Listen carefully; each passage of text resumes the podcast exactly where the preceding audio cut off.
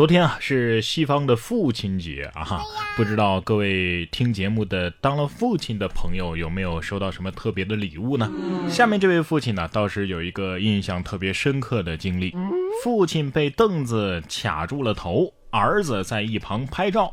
近日，山东临沂啊，一个男子在逗孩子玩的时候，头部不慎被凳子给卡住了，自己挣扎了半个小时也没能脱困呢，只好报警求助。儿子呢，却在一旁给爸爸拍照。爸爸被解救出来之后，会不会跟儿子说：“你给我把视频删了？”儿子说：“可以呀，爸爸，你给我五百块钱。”跟你说，像这样的儿子呀，打一顿就解气了啊！果然，被卡是不分年龄的。小时候当儿子的时候被卡，长大了逗儿子又被卡。不过能逗儿子玩的爸爸呀，也算是好爸爸了。下面这位爸爸呢，就显得更不靠谱了。男子报警称儿子丢了，狂扇自己十个耳光，结果是忘记去幼儿园接娃了。前段时间，黑龙江大兴安岭地区一名离异的男子深夜到派出所报警，称把七岁的儿子锁在家中出门喝酒，结果回家之后啊，发现儿子不见了。男子声泪俱下呀，并且狂扇了自己十个耳光。民警调查之后发现。孩子还在幼儿园呢，没被接走，并非是走丢了。嗨，喝酒怎么能分心呢？啊啊！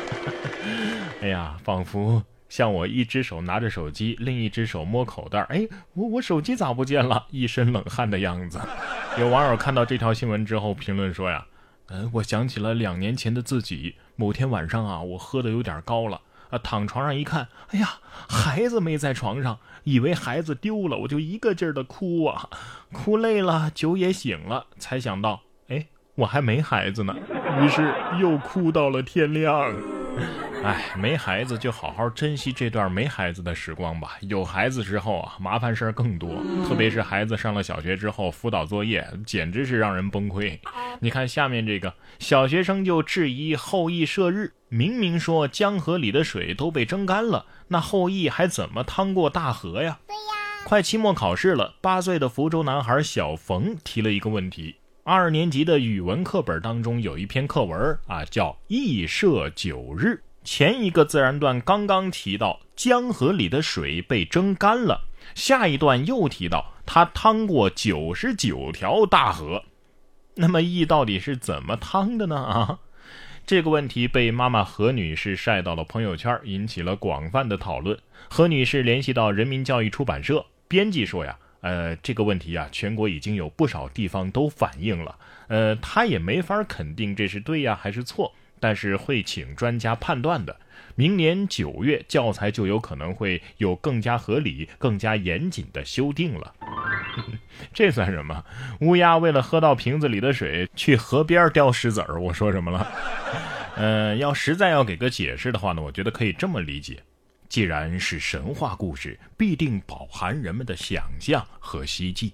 虽然生活水深火热，热到江河都蒸发了。暗含夸张，但是仍希望存有希望。那趟过的河水就是希望啊！好吧，就这样吧，我编不下去了啊！孩子上小学呀，最多还只是个辅导作业的问题。再长大点，到了青春期啊，问题就更多了。你看这群零零后啊，在派出所门口摆桌喝酒拍视频，警方通通抓走。六月十三号，山东菏泽几个零零后的年轻男女啊。借着酒劲儿到派出所门口啊摆桌喝酒，并且拍摄视频发朋友圈，恶搞称喝酒喝到派出所门口了。民警通过监控追踪，将视频中的几名违法青年抓获，并且对这几个人进行了治安处罚及批评教育。哼，二零后都要来了，你们这群零零后怎么还不老实啊？啊，哎，大家知道吗？再过几个月啊，即将出生的再看我们九零后啊，就相当于是我们九零后看六零后了，可怕吧？不过对于这群熊孩子啊，我觉得还是作业不够多，强烈要求中考、高考完了也增加作业环节，否则不得升学。有的人呢，还真不能让他们这样放飞自我，比如说精神病患者。来看现实版的《飞跃疯人院》啊，变奏版的《肖申克救赎》，四名精神病患者乔装逃离医院，其中一个人会三国语言。近日，四川省南充市精神卫生中心同一科室的四名精神疾病患者急于出院，在夜与凌晨三点乔装打扮骗过了保安，顺利出逃，上演了现实版的飞越疯人院。在外溜达一圈之后啊，四个人没有受伤，也没有伤到别人。院长任大成介绍说呀，因为还没有办理离院手续，最终啊把他们给找了回来，所幸啊没有发生任何意外。事后啊，值班的保安被开除了，多名医护人员也被追责。哎呀，简直是天才在左，疯子在右啊！事实证明，精神病患者如果治好的话，什么 IQ 啊、EQ 啊都超能啊！哎，所以我就在想一个问题啊：如果有一天被误抓进精神病院，要怎么样证明自己不是精神病呢？啊，得有多强的表演天赋？下面这位司机啊，就极具表演天赋。司机高速上双手离开方向盘做鬼脸儿，交警说呀，可能是极具表演天赋吧。六月十四号，江西金溪一名司机在高速路上双手离开方向盘，对着摄像头做鬼脸儿，被监控给拍了下来。交警笑称啊，这司机可能是具备极强的表演天赋，但是高速上这种行为相当的危险啊。该司机表示，当时可能是在跟别人视频 啊，你开车的时候还在视频啊，更危险。最终啊，被罚五十块，记两分。不过我看这个视频当中的这个动作啊，我觉得司机可能是在做眼保健操。摄像头里说了，叫你调戏我，知错了吧？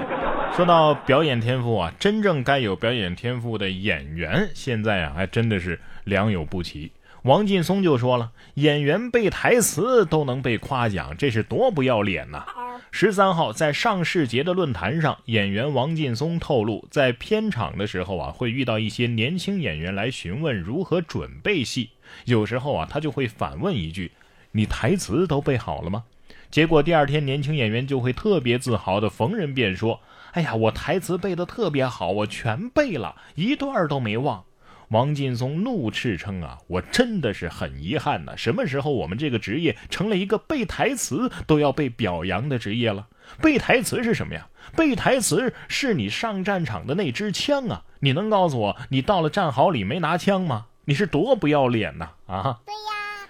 不过可能是也只能夸夸这个了，要不然的话，也拿不出什么来说呀，是吧？